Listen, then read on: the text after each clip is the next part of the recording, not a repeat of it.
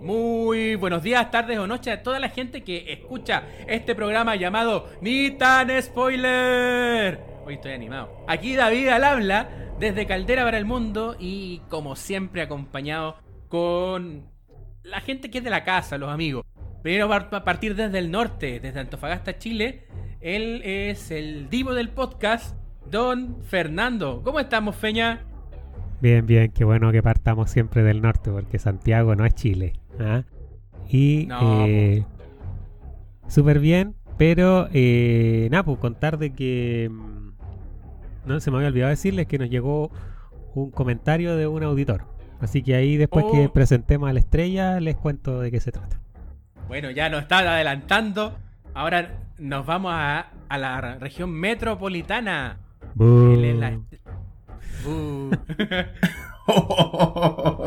Desagradable este tipo. Sí.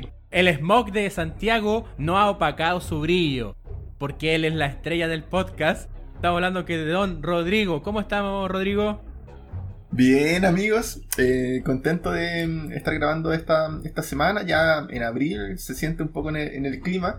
Eh, y, bien, contento que estemos con, con equipo completo, ya que, como usted dice, Don Feña acostumbra a pegarse sus su fallas.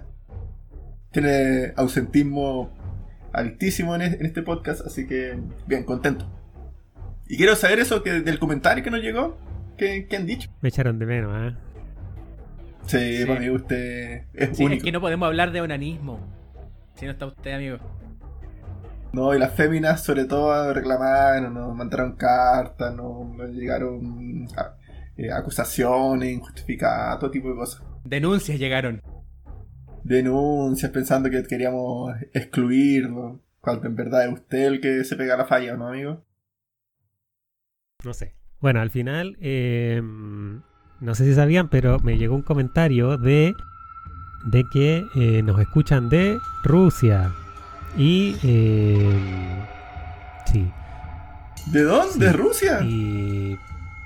Chupaya. A propósito, ayer fue el aniversario 150, el natalicio de Lenin. Eso. bueno, continúo.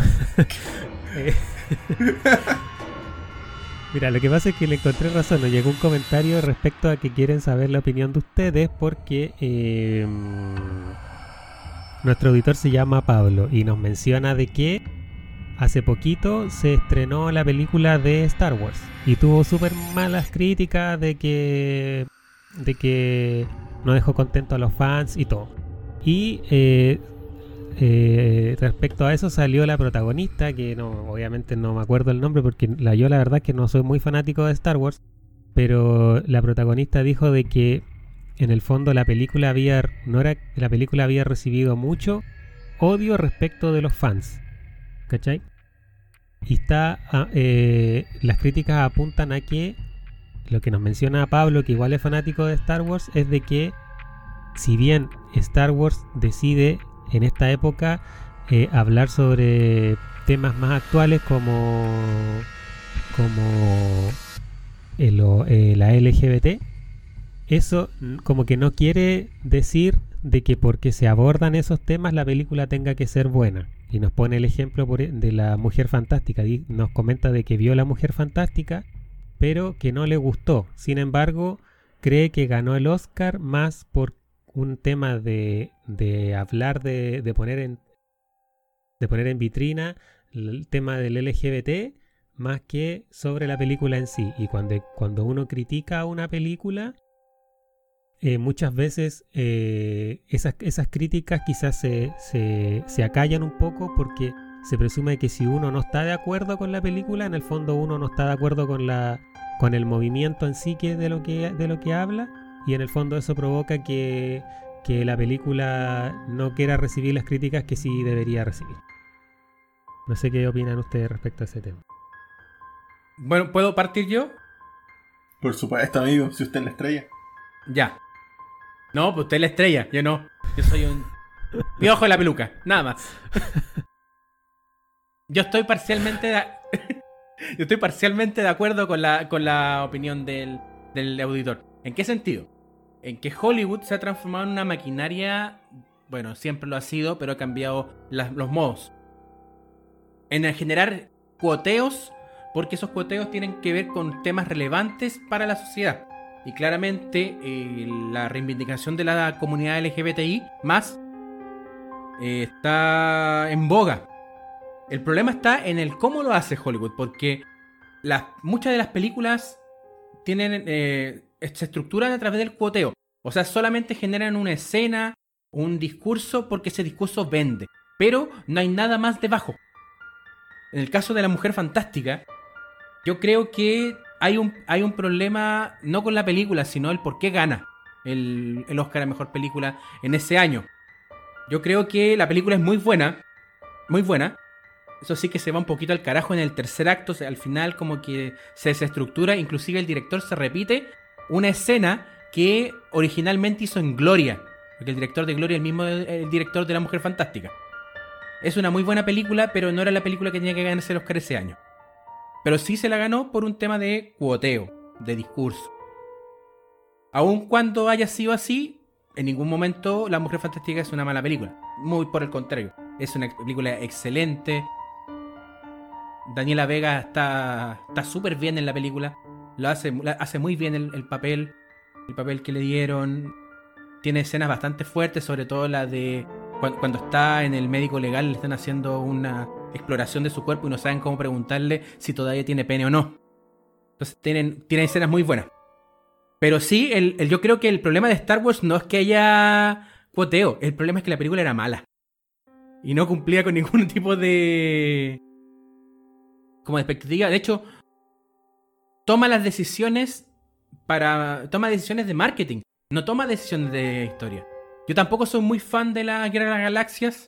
Pero puedo apreciar que la trilogía original es una, son buenas películas. Pese a que no sean muy de mi agrado. Lo que hacía George Lucas con, cuando él dirigía o con sus directores para estas tres películas fue de generar, generar un discurso.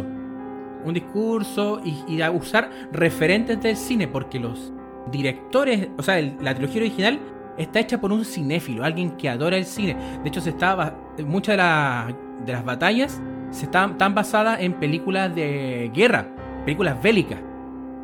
Y después, la precuela, las tres precuelas y esta nueva trilogía son películas más de fanáticos de Star Wars, porque ya no referencian al cine, sino que referencian a Star Wars. Entonces reduce es como el universo, hace el universo tan chico de que las galaxias son supone que son grandes, son cuestiones que tú vayas, tú son casi insondables.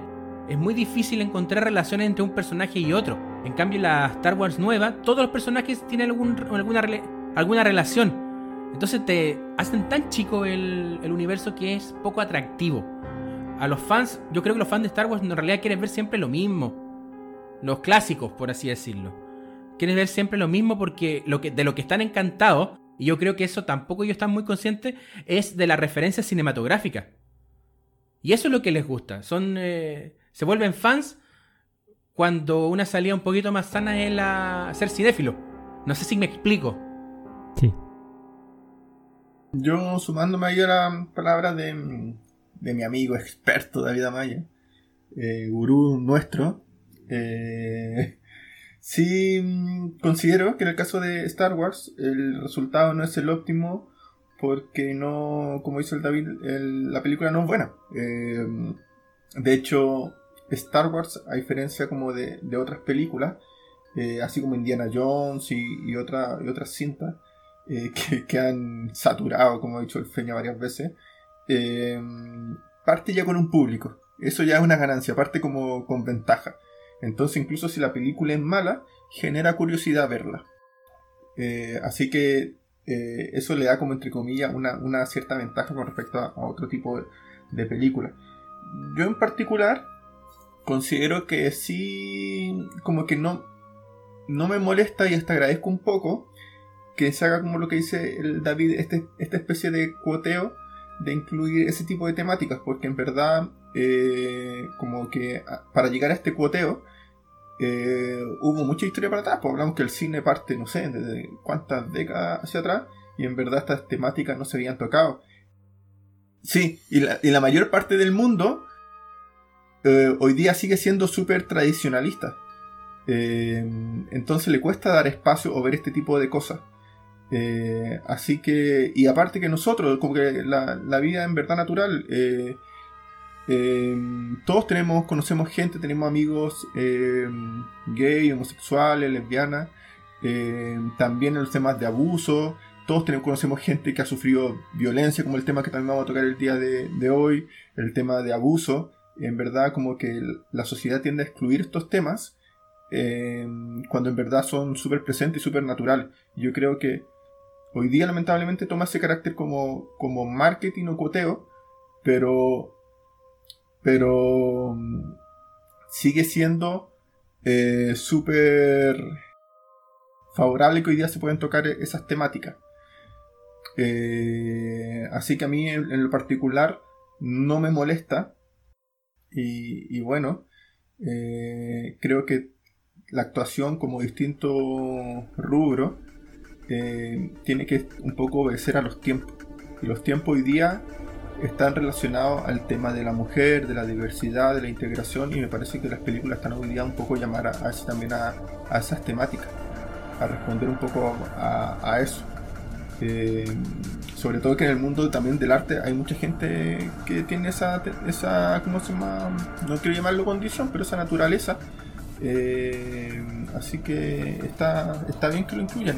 Y más sobre todo que por generar conciencia eh, por ejemplo, no sé, en el público más tradicional heterosexual, eh, generar conciencia en la misma gente que es gay, no sé, lesbiana, eh, transgénero, porque muchas veces la discriminación, más que venir de afuera, parte como por dentro. Ellos mismos eh, con su pensamiento, obviamente que vienen arrastrando una historia de, todo lo que todos venimos arrastrando esa historia de, de como el pensamiento de nuestros padres, nuestros abuelos, se tienden primero a discriminar eh, ellos mismos.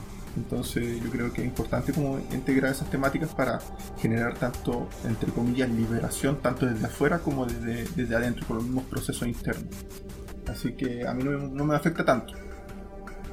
Yo creo que en ese tocaste un punto bien importante porque eh, los mandatos que de- discriminatorios y la el patriarcado juega en todas las canchas.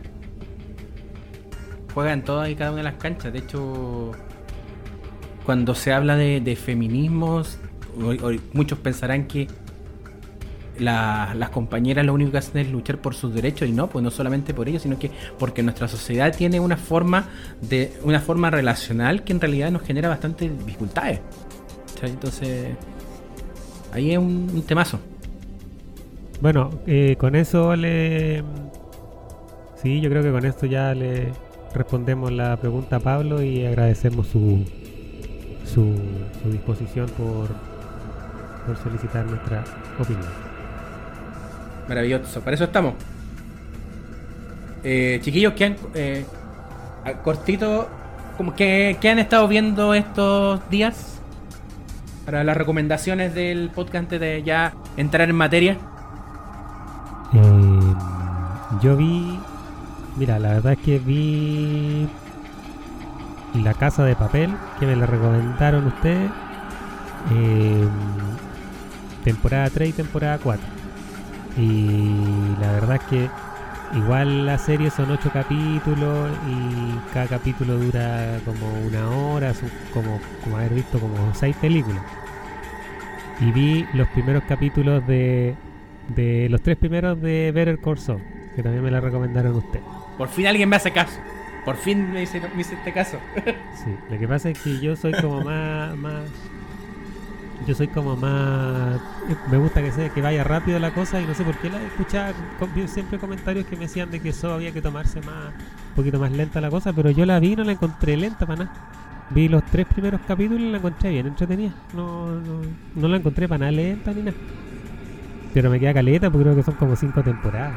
Pero hasta el momento estoy entretenido. La casa de papel sí la encontré buena, pero no la encontré épica ni tiene como mucho hype, así como que como que le ponen mucho color y no la encontré tan entretenida, sí, pero más que eso no. Y vi una película que se llama. Se llama Just Mercy.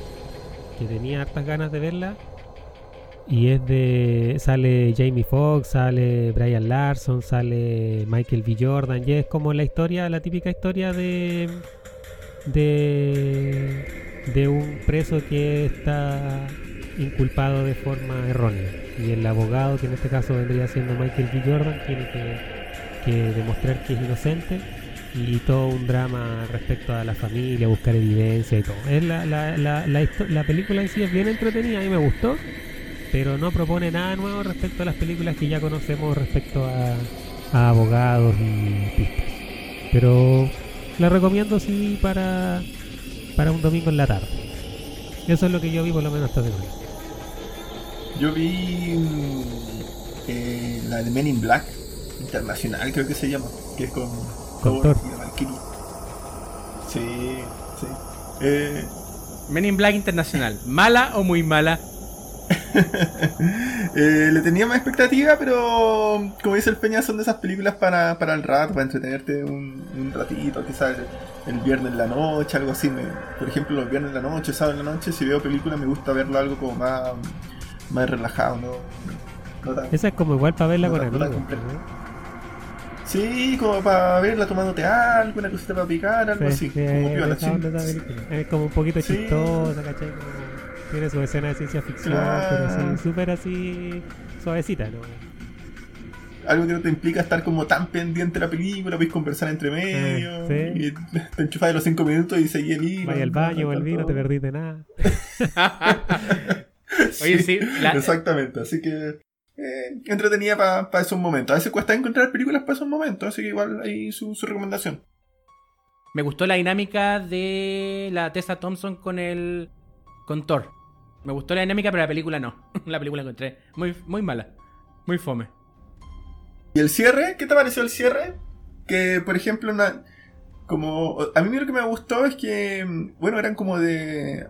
Iban a trabajar en, en lugares distintos y como que ninguno tuvo que ceder por el otro para, para estar juntos, entre comillas. Como que había cierta onda, pero a lo mejor uno esperaría, o lo clásico en las películas que diga, ya, yo me voy a quedar acá para estar contigo. Eh, y no, cada uno privilegió como sus proyectos personales y, y buena onda. No, a mí no, no me gustó la película. La encontré mala, derechamente. No es, la- no es tan. O sea, la- no es la más mala que he visto en mi vida, pero sí no me gustó la cosa. Bueno, les cuento que vi yo.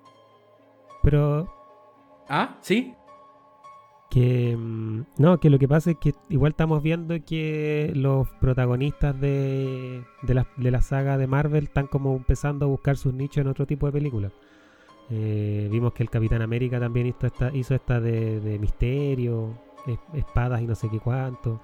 El Thor también está en su onda. El, el Iron Man hizo el Doctor Dolittle. Como que cada uno está tratando de buscar un nuevo, como un nuevo horizonte en películas. Pero por lo menos yo no he visto que ninguno hasta el momento le haya pegado el palo. La Scarlett Johansson nomás, pero el resto no. Pero es que la Scarlett ya llegaba, llevaba una carrera de antes, po. Sí, está, eh, eh, Marvel es como para ganar más platita nomás, pero ella tiene como defenderse por el otro. Por ejemplo, ese, ese niño Falcon, dime qué va a pasar con él cuando termine Marvel. Pobrecito. Su sitcom. Eh, dime ese, ese niño soldado del invierno, ¿qué va a pasar con él cuando termine la- su participación en Marvel? Oh, ese yo le tengo más fe, amigo. No, yo no tengo ninguna Él fe. debe haber el nuevo Capitán América. ¿no? ¿Por qué le dejó el escudo a, a Falcon cuando se le había dejado el soldado en invierno? Supuestamente ambos personajes son Capitán América en algunos momentos del cómic. Es como lo que pasa en Rápido y Furioso, que los protagonistas Rápido y Furioso después no pasa nada y están desesperados porque salga la nueva. Sí, es como que se encasillan en un papel y se quedaron en eso y chao. Sí, Paul Rudd, igual está difícil. por ejemplo, Paul Rudd, Paul Rudd lo que termina esto tiene como solventarse, sí. El loco es brillante en comedia. Es muy bueno. Y tiene arrastre el cabrón, ¿no? Así como un piolita y todo. Tiene, tiene ese arrastre. Sí, tiene su público. Bueno, les cuento que vi yo. Eh, igual que el Feña, em, empecé a ver de nuevo Better Call Saul porque por un momento pensé que terminaba este año la, la serie y no me quería comer spoilers, entonces empecé a verla de nuevo. Afortunadamente queda una temporada más. Voy en la quinta temporada, he maratoneado todo lo posible. Siempre queda una temporada con Better Call Saul, todos los años. Dicen que es la última. Sí, ahora voy en la temporada 5 en el capítulo en el capítulo No, en este caso eh, va a cerrar en la temporada 6. Ah, vayan diciendo como No la temporada 3 que no, si una sola temporada. No, eh, Better Call Saul va a cerrar con 6 temporadas y ahí se van a quedar. Yo voy en el capítulo 3. Debo decir que el nivel de factura de la serie es impresionante. Verdaderamente impresionante. Eh, cómo profundizan el personaje de, eh, de Soul con su anterior identidad que es Jimmy McGill. De hecho, en, en Breaking Bad te dicen que el nombre real del tipo. Pero tú vas viendo cómo se va transformando en Saul Goodman. El desarrollo que hacen de Mike también es muy bueno. Y la introducción de personajes. Y debo decir que el personaje de Kim Wexler es mi personaje favorito de Breaking Call Saul y mi personaje favorito de Breaking Bad. O sea, de la- del universo completo de Breaking Bad. Es muy, muy bueno. Y espero que es impresionante. Solamente eso quiero decir porque de verdad espero que mis colegas acá vean Better Call Saul y poder comentarla como corresponde. Oh, me acordé de la Ah, maratón yo no de, hasta ahí todavía. de Breaking Bad. ¿Tú lo estás viendo, Feño, no? Si nadie lo apura, ¿Tú la estás viendo, no? Sí, pero voy en el capítulo 3 recién. Sí, pues. Pero usted, don David, la recomienda entonces. así que yo por lo menos recomiendo Better Call Saul. Eh, véanla todas y todos. Y lo otro que vi en... Bueno, vi un pa- par de capítulos sueltos de... De Kimmy... De Unbreakable Kimmy Schmidt. Que es una serie de comedia en Netflix. Pero eh, la historia va de una... De una serie de mujeres. De una, de una, serie de mujeres y después nos quedamos con una de ellas que le dicen las mujeres topo. Porque vivieron prácticamente 10 años encerradas en un búnker engañadas por un pastor milenarista, un estafador que la- las tomó como esposas. Y es una, una comedia muy, muy sarcástica, muy chistosa, con, tiene un personaje muy gracioso. Y ahora el 15 de mayo, me parece que sí, el 15 de mayo, se va a liberar una película que se llama Unbreakable Kimmy Schmidt eh, versus The Pastor, algo así. Que es eh, un bueno en realidad no, no, voy a no voy a hacer el spoiler porque es muy ya está a punto de salir eh, esta película. Y creo que me, va- falta una temporada para estar al día así que terminando ver con Sol me voy a poner a ver Unbreakable Kimmy Schmidt para poder comentarles mejor la película y la serie. ¿ya? pero eso eso es lo que se viene. Terminé Community muy buena. Así que refuerzo el la semana el capítulo pasado todavía iba en la cuarta me parece.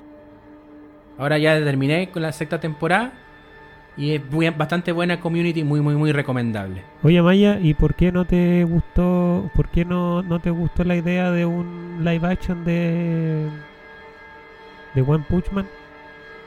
ah eh, lo que pasa es que en el interno eh, el Feña mandó una noticia de que se iba a hacer un live action de One Punch Man y creo que primero One Punch Man eh, tomado por el por los creadores de Venom no va a llegar a nada bueno No, pero es un tema de, de los creadores, no es un tema de no hacer, de un de, de llevar un, un, un anime al- a un live action.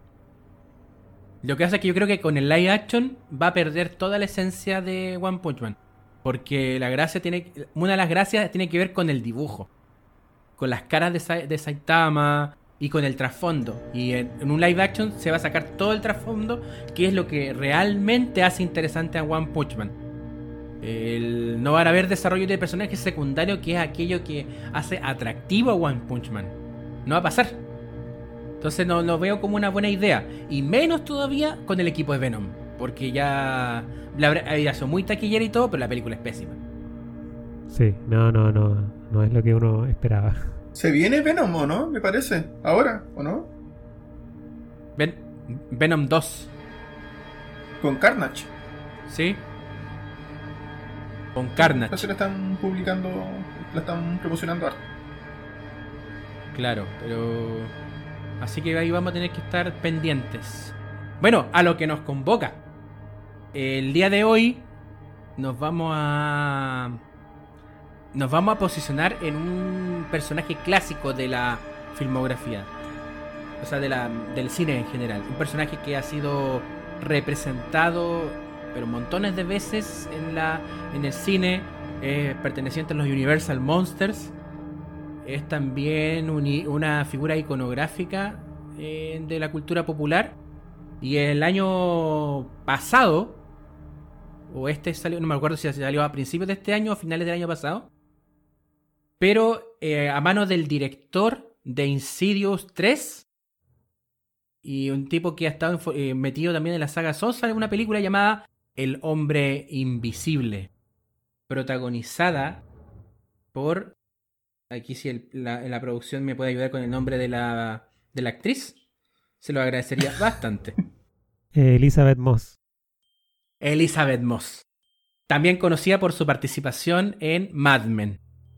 Hizo también una serie famosa también. El, el cuento de la criada. En- Actualmente ella es la protagonista del cuento de la criada. Una serie también muy buena, muy recomendable, muy atingente a los tiempos. Eh, chiquillo, Feña, ¿nos podrías contar un poquito de qué se trata El hombre invisible? Sí, eh, lo que sí me van a retar, pero yo la verdad no, no he visto la- las películas antiguas del Hombre Invisible, primera vez que veo una. Yo para atrás no. Pero bueno, El Hombre Invisible es una película estadounidense de suspenso y ciencia ficción, escrita y dirigida por Leigh Whannell. No, no sé bien si, si estará bien pronunciado, pero el nombre es bien raro. Eh, pero es el mismo que vimos en So 1, como uno de los dos tipos que estaban encadenados. Eh, además de ser guionista de So, también después se unió con James Wan y hizo la saga de Insidious, como decía David. La película es protagonizada por Elizabeth Moss y Storm Reid y está basada en la novela del mismo nombre, creo que es de 1897, si mal no me acuerdo, de Wells. Y el remake libre del Hombre Invisible que es de 1933. Eh, bueno, atrapada en una relación violenta y controladora con el adinerado ingeniero óptico y empresario Adrian Griffin, Cecilia Cass lo droga con diazepam y escapa de su casa al bosque cercano para esperar a su hermana. Y juntas huyen del. del. de Adrián. Eh, Cecilia se esconde con su amigo de la infancia, que es James, y su hija adolescente Sidney. Y dos semanas después, Adrián aparentemente se suicida y le deja a Cecilia 5 millones de dólares en un testamento, que es manejado y organizado por su hermano abogado Tom. Mientras Cecilia intenta seguir adelante, su sentido de la realidad se pone en tela de juicio cuando comienza a sospechar que su exnovio en realidad no estaría muerto como es pensado. ¿Andaba de parranda? De Parece. parranda. Eh, bueno, partiendo yo. eh, sí, partiendo yo, bueno, eh, esta es una película que, que se tenía en carpeta y que en un momento tengo entendido que no, no se pensó en no hacer. Como, como dijo un poco el David, eh, esto se pensó en un minuto hacer como lo está haciendo el universo Marvel, el universo, bueno, de la Liga de la Justicia que tampoco prosperó tanto, hacer como un universo donde estuviesen como los monstruos más clásicos, eh, Frankenstein, la momia, todo eso, Drácula, eh, y que tuviesen sus películas y estas películas se estén uniendo, así como lo que hemos visto en Marvel cuando está Iron Man, Capitán América, eh, Pantera Negra y después se unen y hacen como los Vengadores. Se pensó hacer algo así. Esa era como la idea original. Eh, y partieron con La momia, con Tom Cruise, que en verdad no, no la he visto, pero no me arrepiento porque tengo entendido que le fue súper mal y que la evaluaron súper mal, la consideraron súper mala película. Y le fue tan mal en La momia con Tom Cruise. Exactamente. ¿Mala o muy mala? Exactamente. Y mm, le fue tan mal que hizo, obviamente, revisar todo este proyecto y, mejor dicho, más que revisarlo, cancelarlo. Y decir, oye, partimos súper mal y en verdad eh, no sigamos con esto. Después de revisarlo un poco, decidieron hacer como un par de películas más, pero aisladas, no que se entrelazaran como se había pensado como un universo. Y entre eso está involucrada esta película de mm, del hombre invisible, que también haciendo guiño como lo que dice el Feña, que, que supuestamente debiese estar relacionada con, con, la novela, con el libro de El hombre invisible, eh, en verdad eh, modificaron por completo la historia. Entonces, si no viste las otras películas, en verdad no, no hay mucho punto de comparación porque eh, incluso podría haberse tratado sobre otra temática, se haber llamado distinto. Eh, y de hecho, el protagonismo no cae en el hombre invisible, así que, que algo seguramente vamos a comentar más, más adelante, aparte de las temáticas que toca. Eh, es una, una, película que sigue una, una dinámica muy, muy lineal, muy simple en la historia. Tiene buenos actores, por decir ella. ¿Y qué más en términos generales? no creo que que eso en términos, en términos de, de forma. Eh, ¿No te gustó mucho, Bueno, vamos a comentar un poco cuando yo creo que cuando entré un poco en análisis, pero pero hay varios elementos que, quisieron que no, no, no, me llenara mucho la película. Pero elijo la, la palabra a ustedes, compañeros. Eh, a ver, el hombre. Bueno, esta película yo, como dije anteriormente, no, no tenía, no, no, había visto las películas del hombre invisible, no me llamaba mucho la atención el, el poder. eh, por lo tanto, no estaba muy interesado, pero si bien es cierto, la película en sí igual recibió buenas críticas. Eh, eh, sí tiene como un enfoque que es eh, abiertamente feminista y esta es como una interpretación bien personal. Eh, hace poco vi que salió una noticia de que van a hacer una nueva serie de Star Wars. Claro, cosechando el éxito de Mandalorian, pero no tiene nada que ver con Mandalorian, va a ser una historia totalmente distinta. Y la protagonista va a ser una mujer y va a ser escrita por una mujer. Entonces, no, no, no digo que, es, que, que, sea malo, pero es a lo que yo siempre apunto y la crítica que siempre le hago al, a Hollywood de que es como que cuando le da con algo, lo ve como un limón y lo empieza a exprimir, exprimir, exprimir hasta que salga la última gota. Entonces, como ahora el feminismo está como de moda y todo, eh, van, a, van a tratar de hacer temáticas y cosas de ese, de ese ámbito, una opinión eh, personal. Y no es un tema de, de, contra la mujer, sino con la forma en que Hollywood tiene de eh, hacer, eh, eh, llevar a cabo sus producciones. Cuando hablábamos anteriormente en capítulos del cine de Romero, vimos que Romero en el fondo hacía una crítica a la sociedad, pero utilizando los zombies. No era una película de zombies por sí sola. También Hollywood en ese, en, ese, en ese momento lo que hizo, al igual como, como lo vimos en películas como las de Marvel, que siempre eh, la fórmula era la misma. Vimos que al terminar las películas de Marvel, eh, siempre hay como una batalla épica. Y la, y la siguiente película lo que hay que hacer es conseguir que esa batalla épica sea más épica. Y así, hasta, hasta lo más posible. Terminando con, con la última película de, de, de, Los Vengadores, en la cual ya la, la, batalla épica ya tenía todos los personajes, ya estaban peleando con Thanos y era como muy bacán. Eh, por lo tanto, cuando pasó ese tema del, del zombie de, de Romero, eh, Romero tenía como una forma de hacer sus películas y de interpretar al zombie, pero Hollywood vio que ahí podía sacar ganancia y lo que hizo fue eh, empezar a sacarle el jugo con este limoncito a los zombies. Y vimos que lo tomó de otra forma y ya los zombies podían comer, o sea, podían correr, podían saltar, e incluso vimos a que los zombies se podían enamorar. Eh, con la película Mi novio es un zombie del 2013, que ya eran como las últimas gotitas que venían cayendo de ese limoncito para exprimir al zombie. Salieron estas películas que ya la verdad es que eran muy muy malas. Eh, además teníamos a los zombies en, el, en, la, en, la, televisión con Walking Dead, después salió Fear de Walking Dead, etc. Eh, por lo tanto, eh, además de eso, esta película también tiene que existe como cierta mala fama de los remakes y los reboots por ejemplo, ya Hollywood no sabe qué más, de qué otra forma hacer las películas, ya hagamos el inicio. Como por ejemplo Hannibal Lecter, ya hagamos el inicio de Hannibal Lecter, etc. Eh, también los remakes como, como, como vimos hace poquito que salió el Jumanji y sale La Roca y en el fondo... Eh,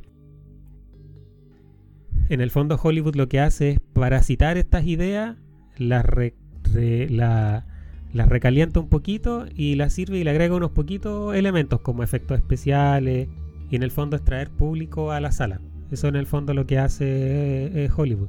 Sin embargo, eh, la idea de esta película creo que es con contexto un poco distinto, que en el fondo es tomar una historia clásica y darle unas premisas distintas, como por ejemplo pescarla respecto a un contexto sociopolítico actual y darle una nueva lectura, que en el fondo para mí era el tema del control que después lo vamos a ver cuando lo analicemos en el fondo, eh, más adelante. Eh, por otra, claro, y también como, como, decía Rodrigo, que me hizo acordar de hace mucho tiempo, eh, el 2008 me acuerdo cuando salió la primera película de Iron Man, que fue del universo Marvel, y se consolidó como una de las sagas más longevas y exitosas que hemos visto hasta el momento en el cine.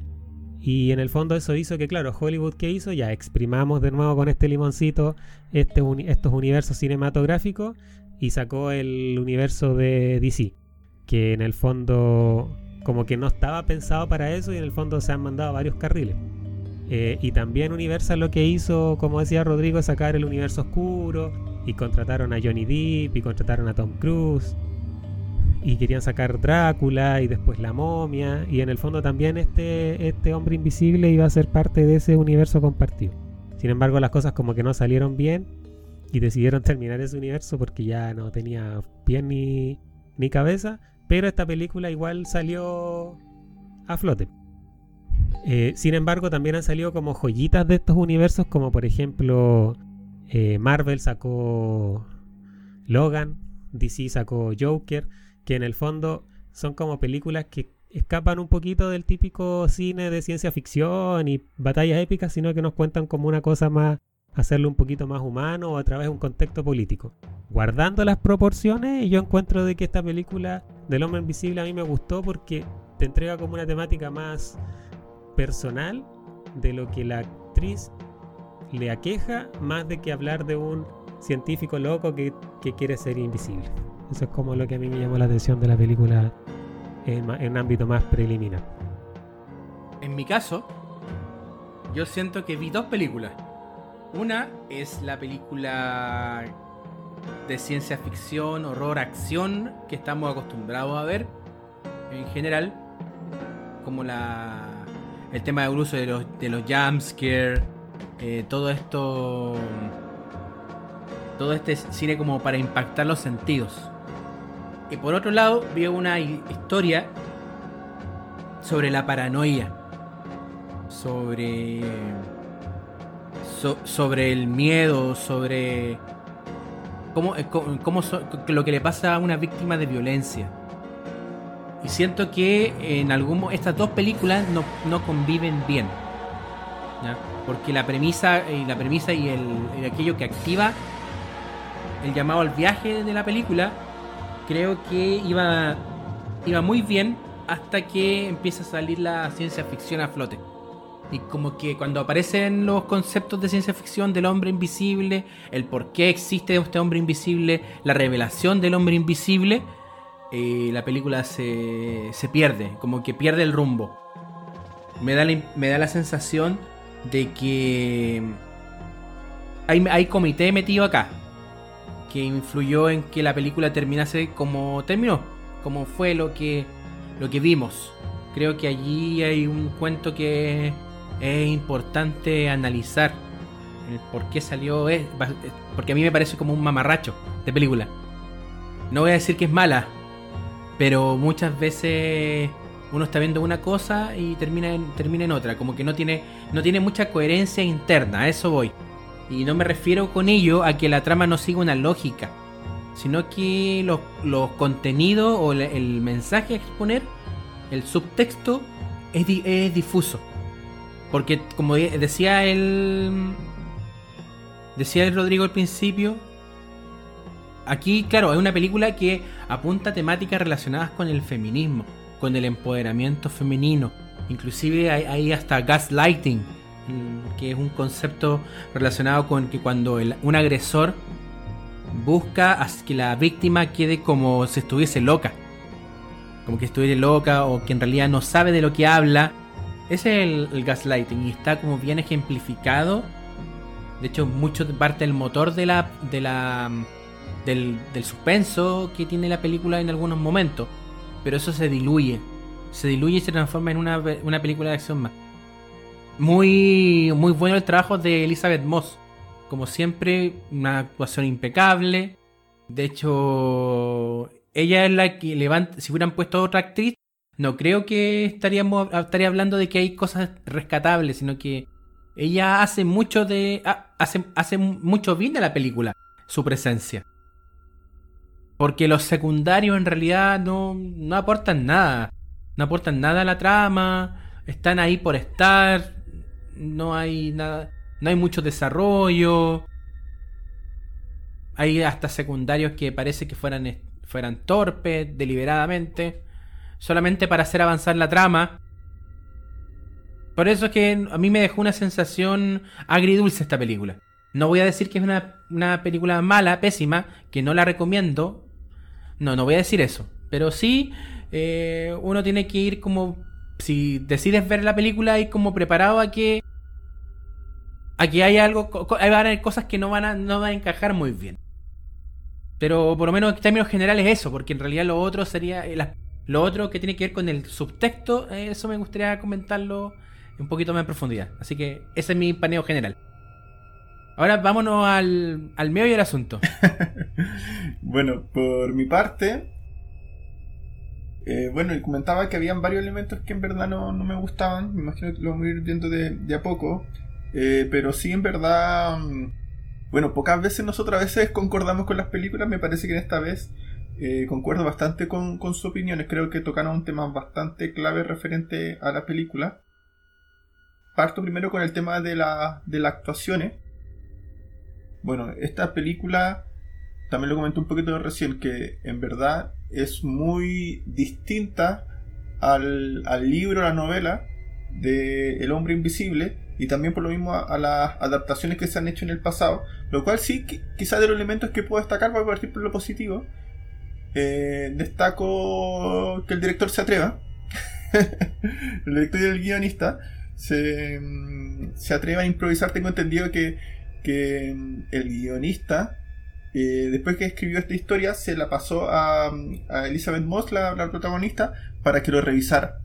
Eh, que creo que fue también un plus para ella, poder como tener intervención directa en la historia y ella dar como entre comillas su, su visto bueno, en, el sentido de atreverse y hacer partícipe a lo involucrado, me parece eso positivo.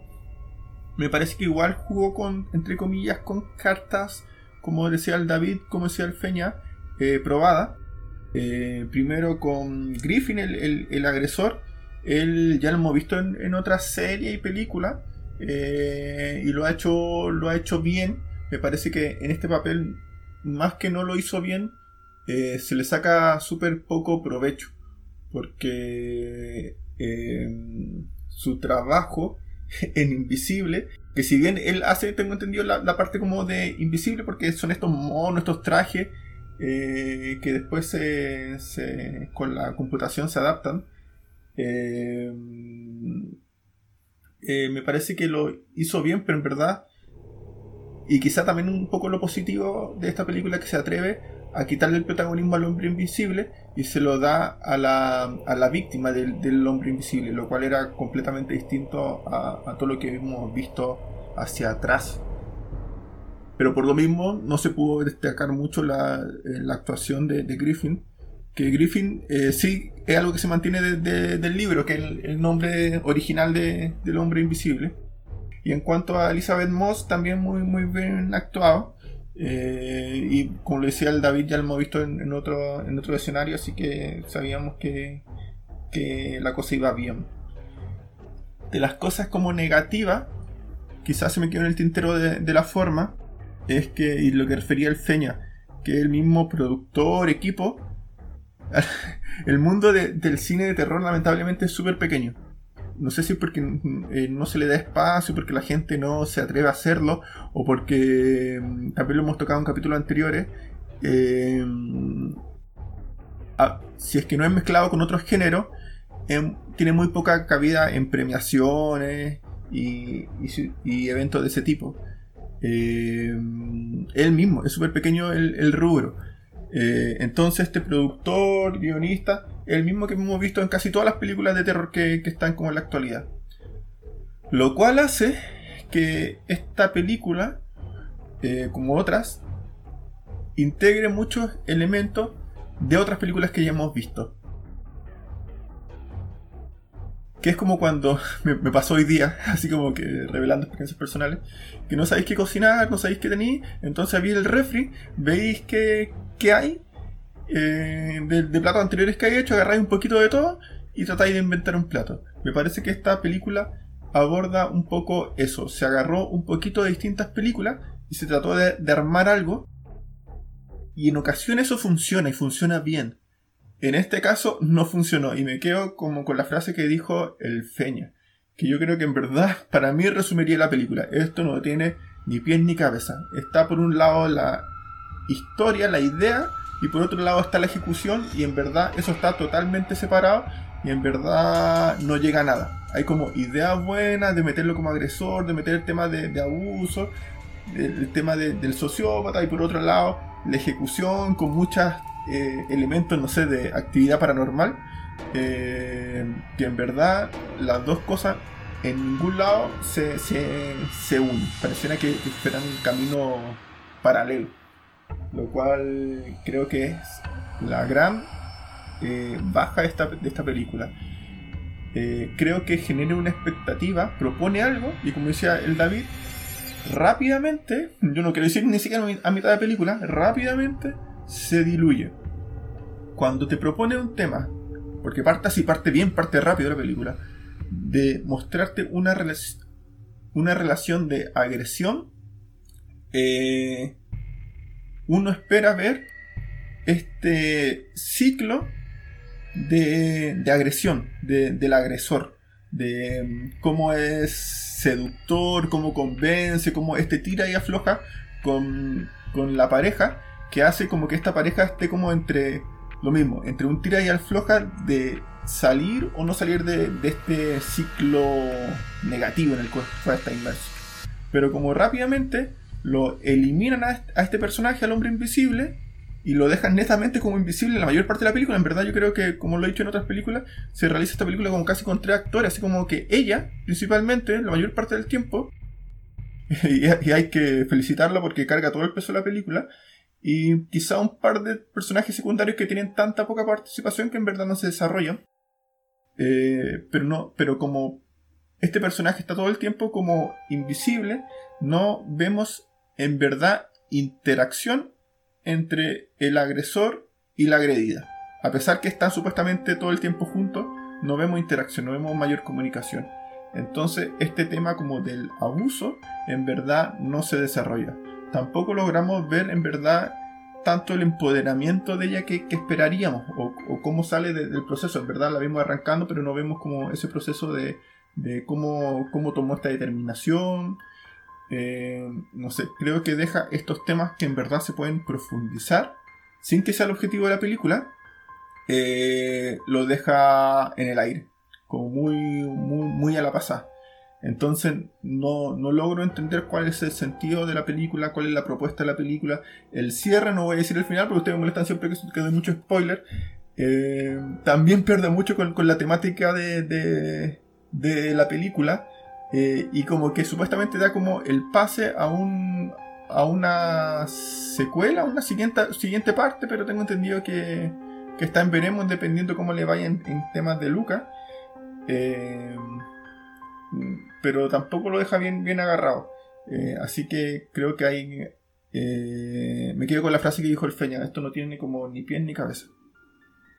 yo concuerdo con el Rodrigo en algunas cosas.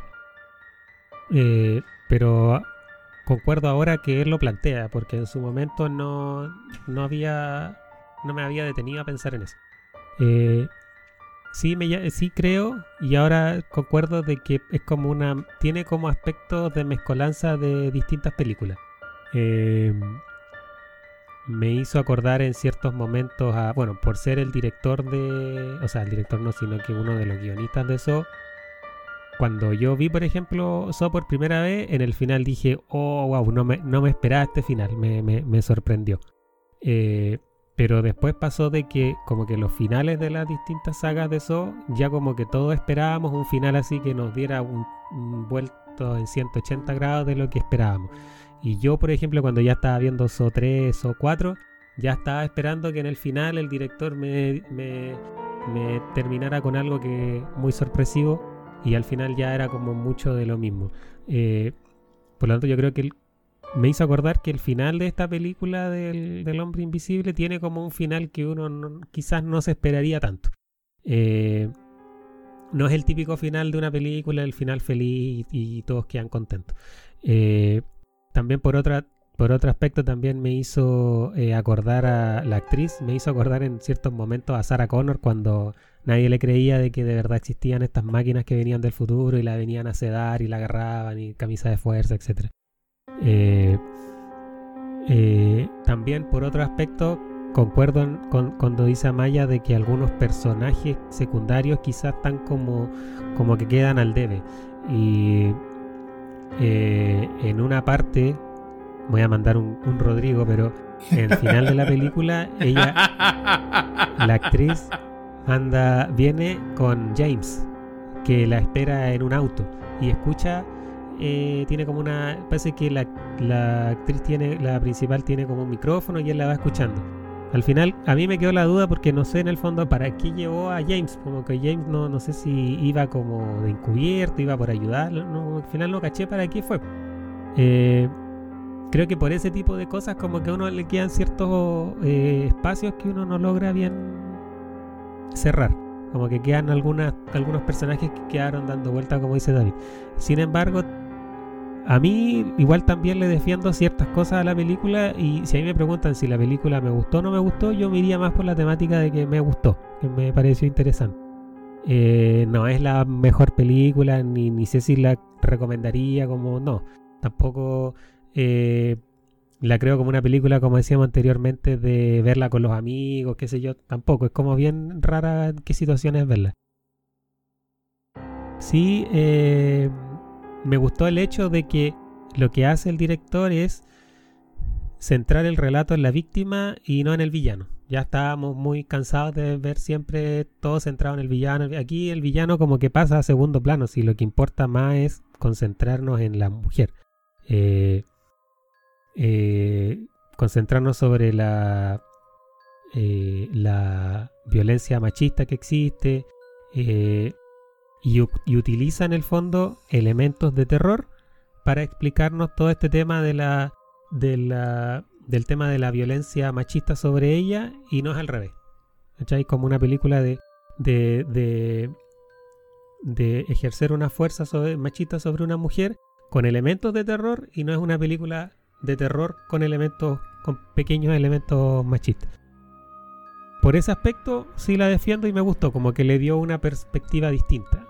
Ahora, para hacer una secuela, yo creo que con esta quedamos, quedamos bien, no, no veo necesaria una segunda parte. Eh, yo tampoco veo una segunda parte necesaria. Eh, me quiero. hay algo que, que, me pasó con esta película que, como parte, parte como avioncito, así. Súper bien, súper bien.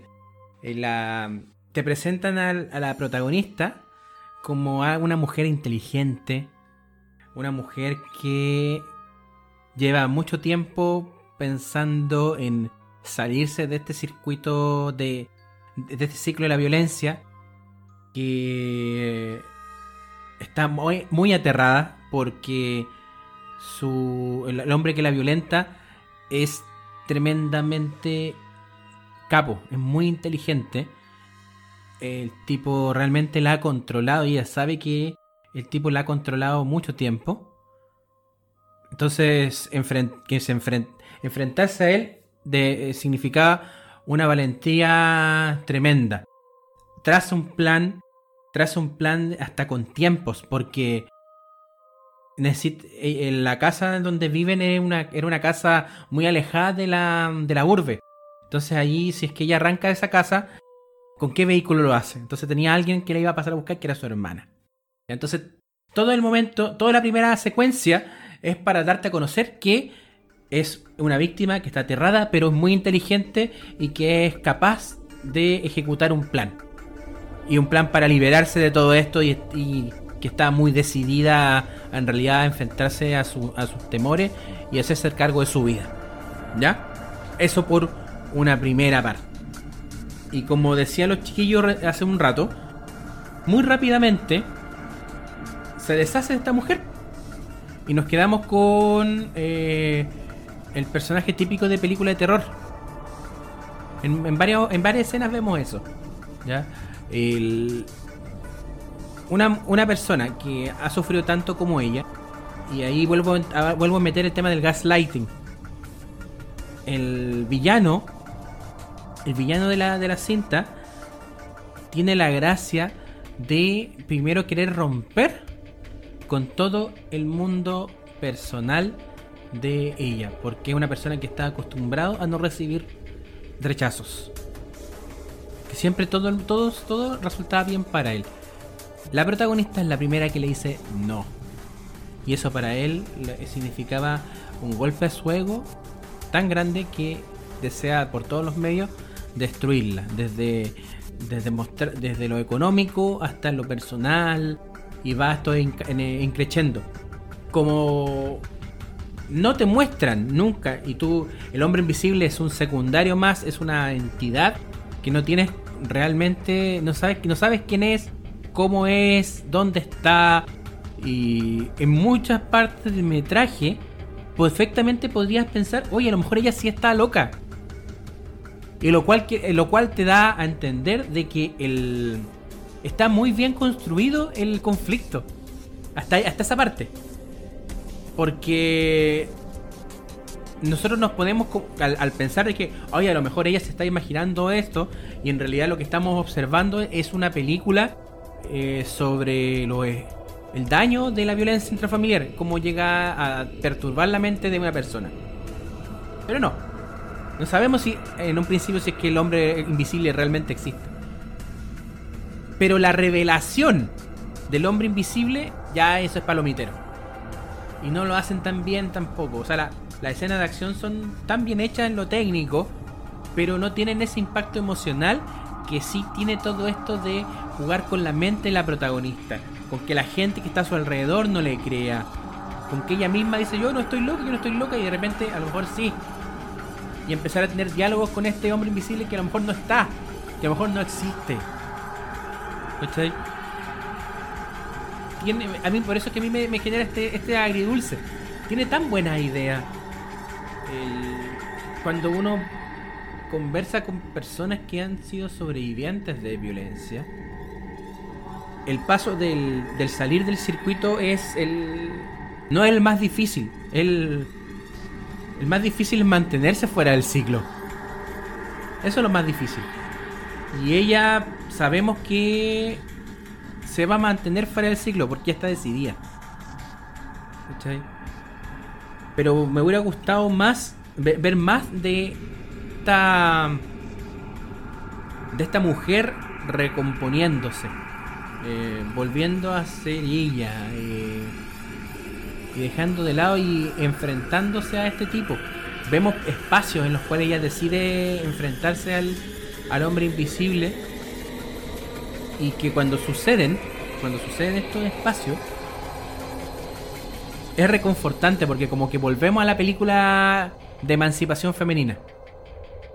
Pero después volvemos a la acción. Y después volvemos a esta otra película. Entonces, de verdad, ese, esa, esa no convivencia eh, la daña mucho. Daña mucho al, sentido de... Ahora, llevémosla a un plano más real. O sea, más... no más real un plano más cotidiano. ¿Se imaginan cómo es convivir con alguien que te agrede todo el tiempo?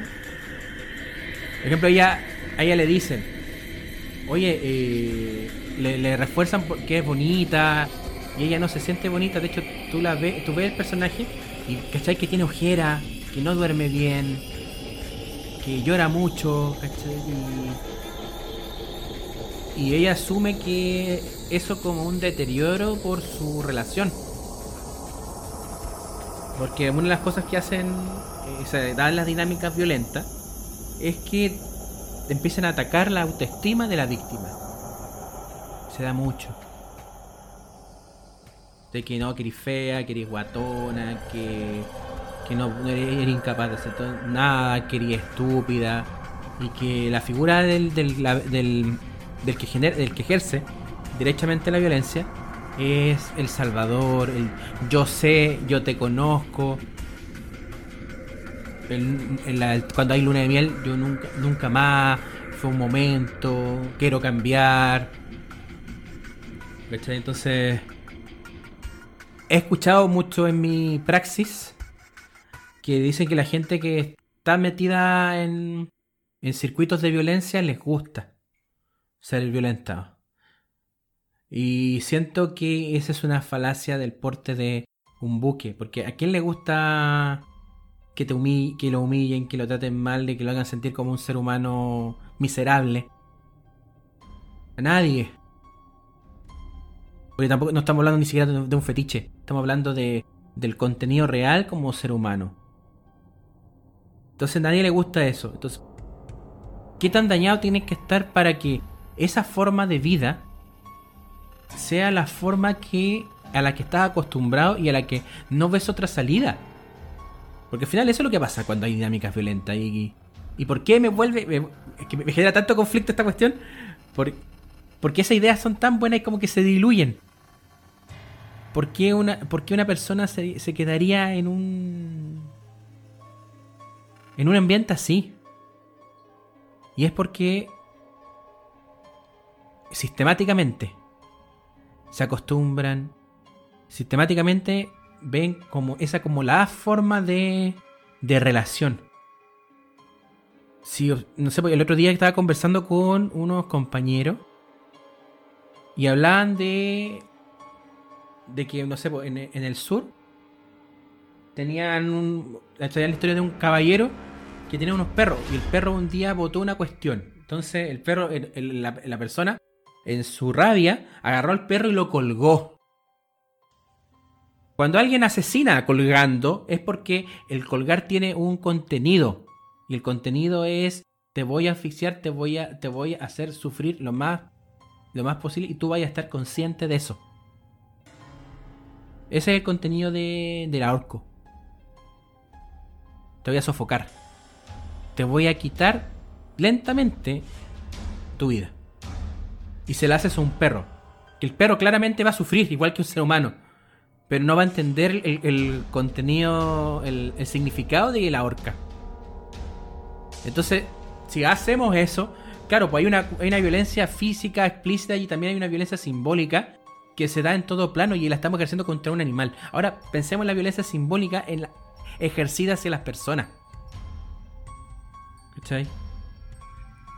El personaje de la Elizabeth Moss en la película siento que se emancipa en hasta un punto de su agresor, pero el la supervivencia de ella la mete nuevamente de una manera satisfactoria creo que para ella en los mismos modos de violencia.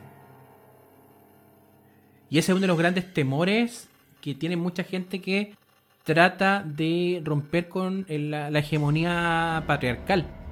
Que es, sabemos que este sistema hace daño, genera, genera problemas, queremos derribarlo, pero tenemos que ser cuidadosos de que al derribarlo no repliquemos los mismos modos relacionales que tienen, tiene este sistema. ¿Cachai? Entonces, entonces creo que eh, los, temas de, de fondo para poder conversar sobre sobre violencia, sobre violencia intrafamiliar, sobre violencia estructural, se diluyen. Y quizás la conversación posterior a la película es mucho más profunda que la misma película, que lo mismo que te presenta la película. ¿Soy qué opinan, cabros? yo creo que eh, eh, Adrián en el fondo es como un maniático del control.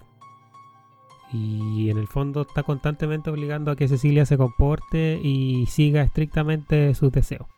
Eh, Cecilia como que en el fondo no se puede vestir, no puede comer, no puede salir, no puede expresarse, eh, sin tener la, la marca de Adrián.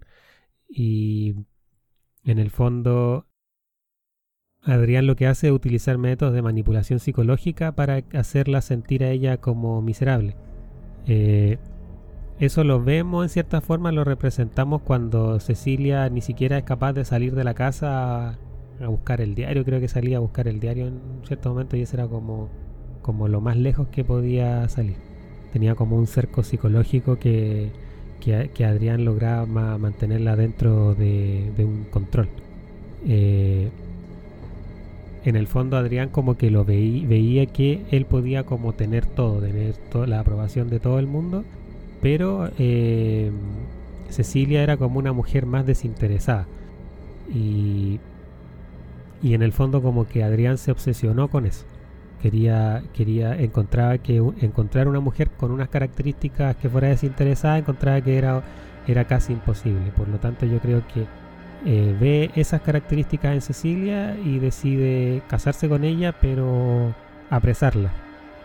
Eh, yo creo que el mensaje más importante de la película en el fondo está como basado en el control pero hay como dos extremos de control. Pues el control que es más como obsesivo, que en el fondo el que lleva a cabo Adrián, que en el, en el fondo lleva como una especie de sumisión total eh, sobre cada aspecto de la vida de, de, Cecilia. Y en el fondo también existe otro tipo de, de control, que es el que Cecilia después utiliza contra Adrián que es cuando ocurre la escena del, embarazo. Y ahí Cecilia como que eh, en el fondo utiliza el hijo, en el fondo vamos a suponer de que eh, el, el, tema del embarazo podría ser cierto porque también la película tiene ciertos aspectos en el que no nos dejan claro ciertas cosas. En el fondo no sabemos si eh, el embarazo de ella es cierto o es una idea para una idea de ella para eh, tratar de encontrar a, Adrián. Nos vemos en los finales también son medios abiertos, pero en la película en el fondo no queda como la sensación de que de verdad la, temática en sí tiene aspectos que dejan eh, temáticas abiertas para que uno piense, sino que te da como una sensación media extraña de que no sabes si los, los personajes quedaron así como en el olvido o de verdad fue una intención del director de dejarnos aspectos abiertos de la vida. Eh, sin embargo, suponiendo de que el embarazo de ella fuera cierto, o bien puede haber sido una estrategia, eh, utiliza ella también el control sobre Adrián para atraerlo y en el fondo como como como redimirse y poder salir adelante. Eso es lo que a mí me llama más la atención de la película en ese aspecto. Es que sabéis que con eso último que dijiste, tiene que ver con los modos. Porque al final, claro, pues la. Ella va. Eh, lo, natural o quizás lo esperado dentro de esto hubiera sido que ella le ganase en una pelea, en, en un enfrentamiento. Y que lo hubiese finiquitado después de ese enfrentamiento. Pero vemos, claro, como dices tú, él usa el mismo control, o sea, vuelve la, relación violenta eh, circular, no lineal como, como nos habían presentado. no tenemos mayor antecedentes si es que había violencia cruzada, pero ya al parecer, al parecer era más lineal la cosa. Pero a ella le da, utiliza los mismos mecanismos de control para poder solucionar su conflicto. Y creo que en ello en ello está el, el problema. En ello está, yo creo que ahí está el problema por, por el personaje que nos presentaron. El personaje que nos presentaron no era el que cerró. Y, es, y eso, claro, todos, todos estamos claros que en las películas tienen que existir arco argumental y arco de personaje. Pero el, el cierre del personaje no era coherente con el arco. ¿Cachai? Porque la, la- ella tenía. Ella. Ella atacaba para defenderse, para mantenerse viva. Pero después estamos viendo a- cercano al final eh, que ella va y hace un, un homicidio y premeditado. ¿Cachai? Entonces, siento que ahí no hay mucha coherencia con el personaje y el, y lo que te quieren dar. O sea, claro, para la audiencia más cool. Más cool como, como cierra. Y más encima dejándote una puerta abierta para una secuela. Que ojalá que no llegue, porque creo que ahí es suficiente. Pero ahí está, ahí está, estamos, estamos en los modos de nuevo. En que, claro, utiliza el control, utiliza toda esta cuestión, pero no. No sé, no. Como que no me agradó mucho el cómo lo. Cómo lo llevaron a cabo. Porque también te. Lo interesante del personaje es que, aún con todas sus debilidades, ella podría haber salido adelante y haber podido derrotar al, villano. De hecho, hay una, escena que, eh, que es una escena en una ducha, porque ahí ella planifica el cómo. cómo eh, planifica una defensa, porque está en, en una situación en la cual no tiene, no tiene ninguna clase de ventaja. La gente no le cree, está encerrada. Entonces crea las condiciones para poder defenderse. Y eso es, muy- eso es más coherente con el personaje que lo que se ve al final. Hay otra cosa que también me, me da vuelta y tiene que ver con el- la figura del hombre invisible. A mí me hubiera gustado, o sea, pensando en esta película, en la película, que, la parte de la película que me gustó, que tenía que ver con la violencia, eh, me hubiese gustado que se demorase mucho más en aparecer el hombre invisible. Pero ahora pensemos en el, el personaje como figura, porque las representaciones clásicas es que el tipo se va volviendo, se va eh, descomponiendo. eh, en las versiones más antiguas es producto del suero que lo hace invisible. En el de Hollow Man el tipo se empieza a, trastornar porque quiere volver a, la su corporalidad, a ver su cuerpo. El, que, el personaje que hace Kevin Bacon. Pero acá vemos que el, el- el hom- el hombre invisible no tiene, no tiene mucho desarrollo porque siempre fue malo. Entonces igual es, importante ver estos como matices en los personajes y creo que, acá solamente es una fuerza de la naturaleza en la cual la protagonista se enfrenta. De hecho, creo que está paradójico que, por, bueno, por un tema comercial se haya tenido que llamar el hombre invisible. Porque si estamos hablando de una película con un contenido, con un discurso más feminista, ¿por qué el hombre está en el título? Decían- deberían haber hecho algo sobre la mujer, pero no hubiera vendido igual. Y eso tiene que ver también con nuestros patrones culturales. ¿Ya? Pero eso me, me llamó la atención, el cómo el personaje siempre fue malo, fue, fue- siempre fue perverso. Siempre fue perverso este hombre invisible. Y no vemos cómo él, cómo él va descendiendo como al, al infierno. Eso lo, lo extrañé un poco en comparación con las versiones más clásicas del personaje. Eh, y pensando en, no sé, pues a lo mejor se pueda retomar eh, más adelante. No lo sé, no lo sé. Porque igual hace como hartas tonteras. po. Hay, hay una tontera de que el traje que te hacía invisible sonaba, hacía ruidos. Entonces no sirve nada que sea invisible si tu traje hace ruidos. ¿O no? Eh, sí, po. Sí, po. Eh, es que a mí me pasa que la película. eh, claro, en el fondo, él ejercía un control sobre ella. Pero ella en el fondo. Pero ella en el. Pero ella en el fondo eh, utiliza. Claro, como dice David, una estrategia porque no tiene nin- ninguna forma de, de hecho, no le creen, no sabe cómo contraatacar y utiliza el hecho del, del embarazo.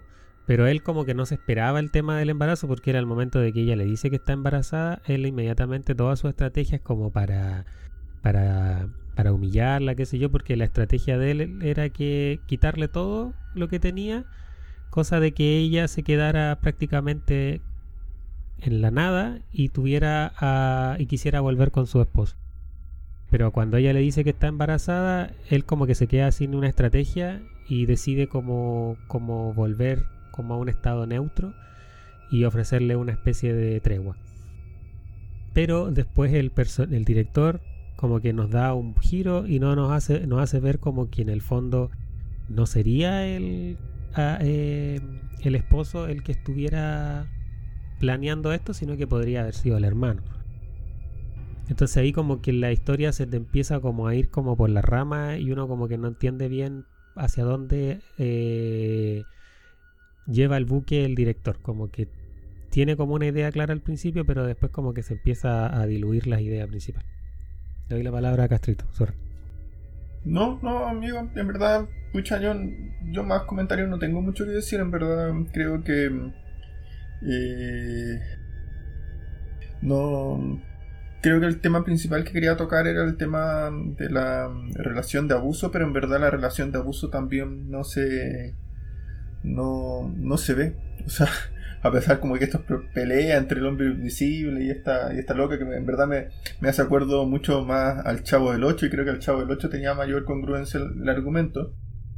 Eh, creo que en verdad esta relación de supuesta eh, abuso se hace, o sea, uno lo, tiene consciente porque lo declaran en un comienzo, pero si no lo declararan, en verdad uno no, lo esperaría, porque no, se ve ni la estrategia del abusador, ni, ni en verdad cómo, cómo ella identifica esta situación de agresión. Yo creo que es uno de los principales eh, elementos que cuesta en verdad a la gente que, está siendo agredida es poder identificar el que está metida en un, en un círculo de agresión, sobre todo cuando no es explícito.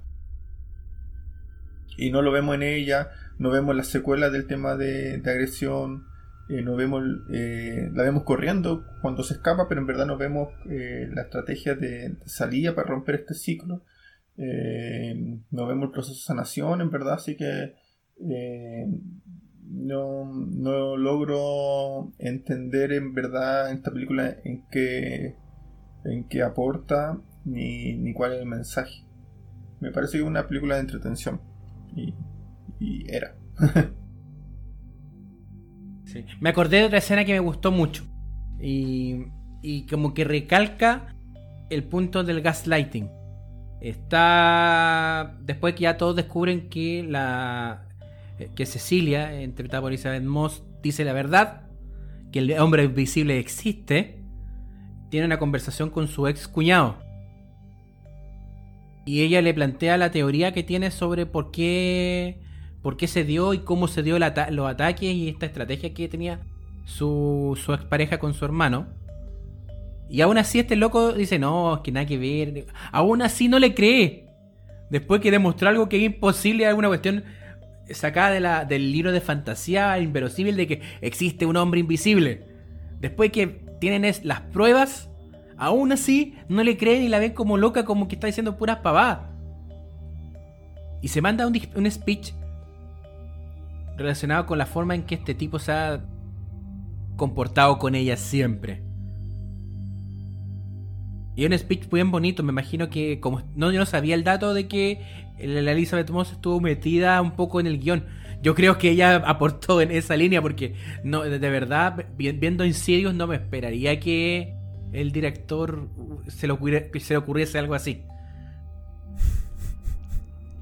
De verdad que no.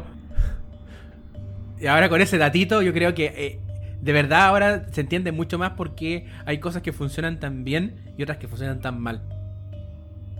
Ya nadie está Insidious, no. Así que flores para Elizabeth Moss. sí. Oye, tengo entendido que el director. ¿Qué le eh, pareció la música? Para hacer esta película. Ah, la música me pareció bien. Lo que sí, complementando un poco del que no me gusta, y que el vuelva no tiene pie ni cabeza, así como que había una buena idea, pero una pésima ejecución. Eh, el director para hacer esta película, porque también consideraba, eh, cuando planificó esto, que el tema como central era el tema del abuso se reunió, hizo varias entrevistas con gente víctima de abuso y con gente y con abusadores. Eh, y digo, pucha, para haber hecho ese trabajo, que en verdad es súper interesante para nutrir la película, no, eso no apareció por ningún lado. Entonces, me, de verdad, creo que fue un trabajo en vano, no, no, no, no lo entiendo, como que no, no me cuadra. Sí, es verdad. Mira, está bueno ese dato. Más rabia da, po, porque tenían todo para poder hacer algo, algo bien hechito. Totalmente. Y, o sea, una, una oportunidad farreada. Eso. eh, eso es el hombre invisible. bueno, eh, chiquillos, ¿palabras al cierre? Eh, por mi parte, mm, agradecer a, a todos los que nos escucharon, como siempre. Bueno, eso, agradecer a, a- a todos los que nos, nos escucharon y, y mandarle un, un gran abrazo y que tengan una, una buena semana. Feña. Eh, igual agradecer a la gente que nos escucha y también pues invitarlos a que si tienen algún, como, como lo hizo Pablo, si tienen algún comentario o quieren alguna opinión respecto a algo o alguna sugerencia que nos, que nos envíen algún mensaje y lo hablamos un ratito en el programa. Eh, y respecto a la película, a mí en el fondo, sí, sí no, no, no la encontré tan, tan mala, me gustó. Sí, yo, bueno, para cerrar, como siempre, agradecer a nuestra audiencia. Agradecer también a la gente de. que la semana pasada participó de la dinámica de los audios infantiles. Igual, a- a- varia- harta gente me comentó que les gustó mucho el podcast. Eh, nos han llegado invitaciones para, para hacer colaboraciones en otros programas. De hecho, tengo una entrevista el sábado. Así que el próximo programa les voy a contar cómo, nos, cómo fue. Buena. Buena. Ma- Mande saludos ahí. Sí, eh, y bueno, y recordarle a la gente que nos puede escuchar por Spreaker. Porque de hecho ahora vamos a empezar a compartir más el pínculo de Spreaker porque parece que da mejor resultado que Spotify. De nuevo. Entonces, por Spreaker, Spotify, Google Podcast, Apple Podcast, Evox, YouTube, y imagínense cualquier otra plataforma. Y también todos los días domingo, en la nochecita, tarde-noche, en Front Row Radio. De ahí nos escuchan también en Front Row Radio. Este programa llamado Ni tan Spoiler. Así que, estimados, estimadas, nos escuchamos en breve. ¡Chao! Chau. Chau, chau.